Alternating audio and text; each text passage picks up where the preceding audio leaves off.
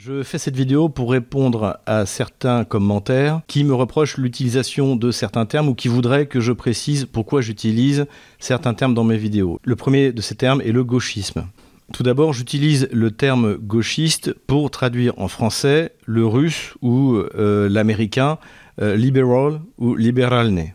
Puisque la manière dont ce terme est utilisé, par exemple sur Fox News aux États-Unis ou en Russie sur euh, Tsargrad TV, donc qui est la, télévision conservatrice. Ce terme se réfère aux progressistes, notamment sur les questions sociétales ou sur les questions migratoires ou sur les questions de modèles de société. Donc libéral, libéralné correspond parfaitement en France au terme gauchiste. Ensuite, certains de nos auditeurs, visiblement de gauche, mais de gauche je dirais plus traditionnelle, me reprochent de qualifier Emmanuel Macron de gauchiste. Pour répondre à cette question, je dirais que dans un premier temps, je me moque de savoir si un parti en France se prétend de droite ou de gauche.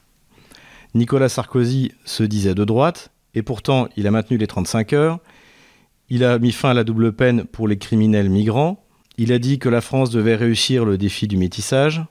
Quel est l'objectif?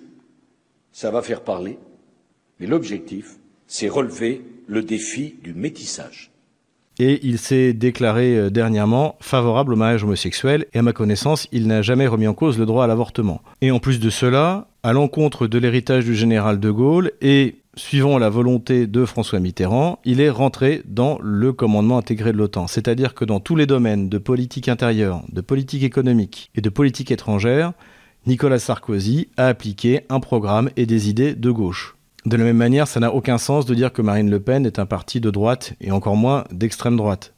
Le programme économique de Marine Le Pen avec le retour à la retraite à 60 ans est en gros celui de François Mitterrand en 1981. Il n'y a pas de remise en cause de l'avortement et l'on a appris sans surprise que le Front National ne remettrait pas en cause le mariage homosexuel.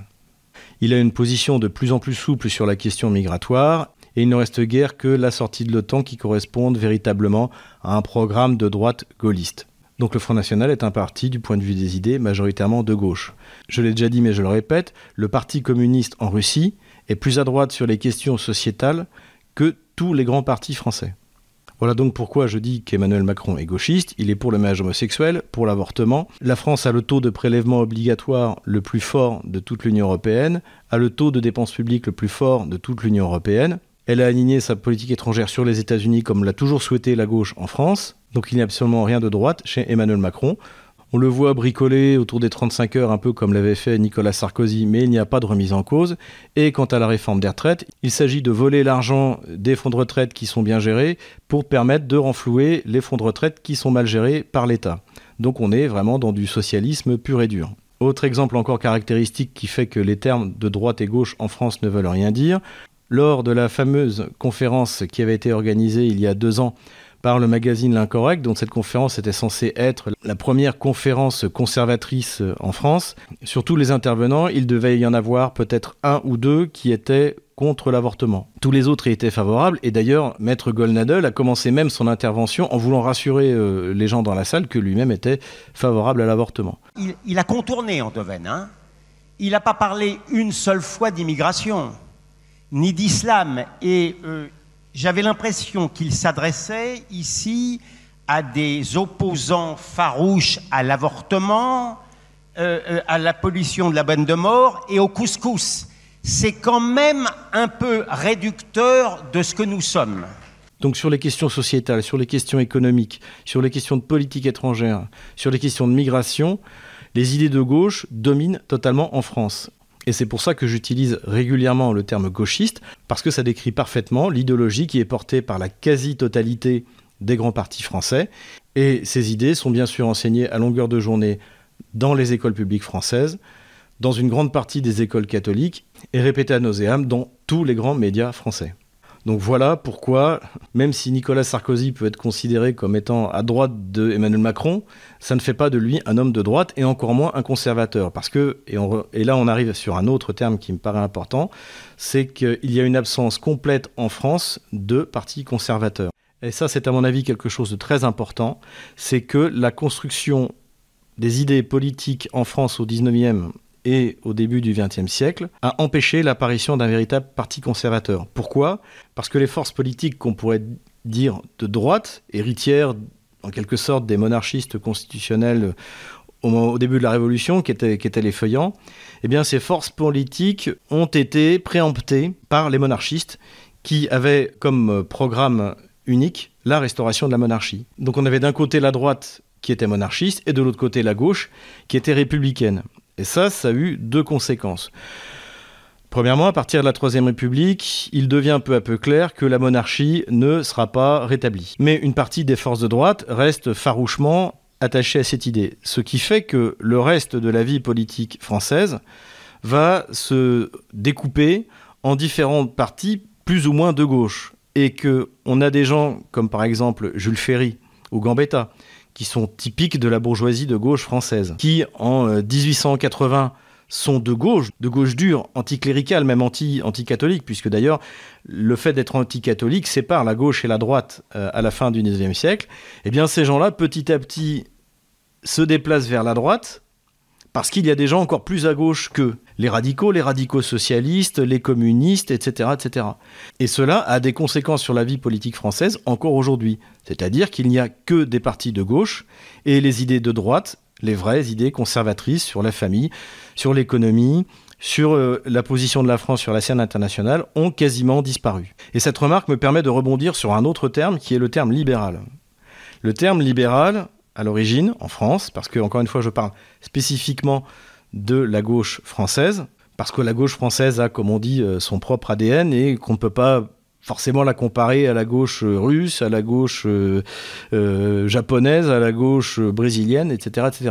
Donc je parle spécifiquement à la gauche française. Mais il faut comprendre que la gauche, à la base, est un mouvement bourgeois. Un des fondements de la gauche, c'est la Révolution française. Pourquoi? Eh bien parce que, et c'est aussi un des fondements de la gauche, que l'on a retrouvé pendant les Gilets jaunes, c'est l'ultraviolence. La gauche extermine ses ennemis. Ce qui est fondamental pour elle, c'est pas de liberté pour les ennemis de la liberté. Il suffit de voir les, lois qui ont été prises en France sur la liberté d'expression, les lois qui vont encore la limiter. C'est typique de cette pulsion révolutionnaire qui fait que, eh bien, on élimine tous ceux qui n'ont pas voté la mort du roi, par exemple, pendant la Révolution française. Donc, donc ce libéralisme qui, qui d'abord s'incarne politiquement, est porté par des bourgeois de gauche. C'est ça dont ils faut bien se rendre compte. Les gens qui m'écoutent et qui se disent de gauche se disent de gauche parce qu'ils sont généreux et qu'ils sont préoccupés par la question sociale. Mais la gauche française, dans son immense majorité, ne s'est jamais préoccupée de la question sociale. Elle s'en est un petit peu préoccupée après le 6 février 34 en 1936 parce que elle a eu peur tout d'un coup qu'à force d'écraser les classes populaires, on allait se retrouver en France avec un Mussolini ou un Adolf Hitler. Donc là, elle a commencé d'ailleurs à faire n'importe quoi parce que euh, faire ce qu'elle a fait en 36 au moment où l'Allemagne réarme était une grave erreur, mais ça c'est un, c'est un autre sujet. Même s'il y a eu des groupuscules de gauche qui se sont opposés justement à cette gauche bourgeoise dans, dans un but social. D'ailleurs, le premier à avoir dénoncé la dépopulation, les massacres en Vendée, c'est euh, Gracchus Babeuf, euh, que l'on peut considérer comme quelqu'un d'extrême gauche. Il le reprochait justement à cette bourgeoisie de gauche qui avait pris le pouvoir en France et qui a lancé les grands massacres, le pire moment, le, le, moment le plus effroyable de notre histoire, il faut quand même le rappeler, c'est la Révolution française qui a inspiré toutes les horreurs du bolchevisme et de toutes les révolutions de gauche qui ont été menées non seulement en Europe, mais dans le monde. Lorsque Lénine a recruté le Polonais Dzerzhinsky, qui est le fondateur euh, de la Tchéka, donc l'organe de répression, les camps de concentration, etc., etc., il a dit qu'il avait trouvé son Fouquetinville. Et Lénine lui-même, d'ailleurs, n'était pas d'origine modeste, c'était euh, une famille très aisée euh, de la région de Samara. Donc le libéralisme politique, à la base, est de gauche.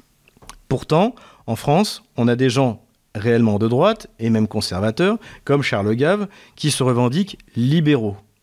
C'est-à-dire qu'en fait, ils sont pour l'économie de marché. Et d'ailleurs, personnellement, pour ne pas avoir à me revendiquer en tant que libéral, puisque ça choque euh, énormément de mes amis notamment, j'utilise euh, le terme de national-capitalisme. C'est-à-dire que je considère que l'économie de marché est le seul système efficace qui permet euh, l'épanouissement et l'enrichissement de toutes les catégories de la population au sein de la nation et que, en plus, j'estime que l'État doit faire en sorte sans fanatisme et sans idéologie, de prendre des mesures qui permettent par exemple de favoriser une production nationale contre des importations et d'organiser l'investissement dans des grands projets d'infrastructure ou euh, des grands projets industriels.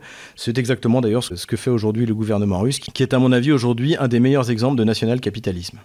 Voilà un peu ces quelques explications. En deux mots, je traduis liberal, liberalné en russe par gauchiste. Le gauchisme est un corpus doctrinal qui économiquement est socialiste, comme c'est le cas en France, qui s'oppose aux valeurs familiales, comme c'est le cas de la France, qui est pour un alignement atlantiste, comme c'est le cas de la France, et qui est favorable à l'immigration massive et au grand remplacement, comme c'est le cas de la France. Donc je continuerai à appeler Emmanuel Macron un gauchiste et je ne l'appellerai pas libéral parce qu'il n'est pas pour l'économie de marché. Ce que d'ailleurs on peut constater dans la destruction des petites et moyennes entreprises qu'on observe à l'occasion du Covid. Et rappelons qu'Emmanuel Macron a même parlé de faire payer un loyer à des gens qui étaient propriétaires de leur appartement ou de leur maison. Donc il y a une volonté, comme on a toujours trouvé à gauche chez Proudhon, chez Marx et même chez François Mitterrand, de remettre en cause la propriété privée, parce qu'aussitôt qu'une famille a un toit sur la tête et que ce toit lui appartient, eh bien elle est moins soumise aux aléas économiques et aux aléas des euh, décisions arbitraires qui sont prises par un État de type socialiste. Voilà, je sais que cette vidéo va être l'occasion de débat, mais en tout cas, j'ai voulu préciser les termes. Et je comprends très bien qu'il y ait des gens de gauche qui aiment bien ce que je dis, notamment sur la Russie. Je comprends aussi leur approche généreuse des rapports sociaux et des rapports économiques, mais il faut bien qu'ils comprennent que en France, la gauche est avant tout bourgeoise. Le grand mouvement populaire en France, qui voulait transcender les classes sociales, qui s'occupait des plus pauvres, qui s'occupait des classes ouvrières, qui voulait les former, qui voulait les faire parvenir au pouvoir, et qui voulait donner le droit de vote aux femmes, ce à quoi s'opposait le Sénat français de gauche dans l'entre-deux-guerres, parce qu'il considérait que si on donnait le droit de vote aux femmes, elles allaient voter pour leur curé, eh bien ce grand mouvement s'appelle le Parti social français du colonel Delarocque, grand résistant français, voilà, qui serait arrivé au pouvoir s'il n'y avait pas eu la Deuxième Guerre mondiale. Donc le grand mouvement populaire français est un mouvement de droite, nationaliste et conservateur. N'hésitez pas à faire un commentaire.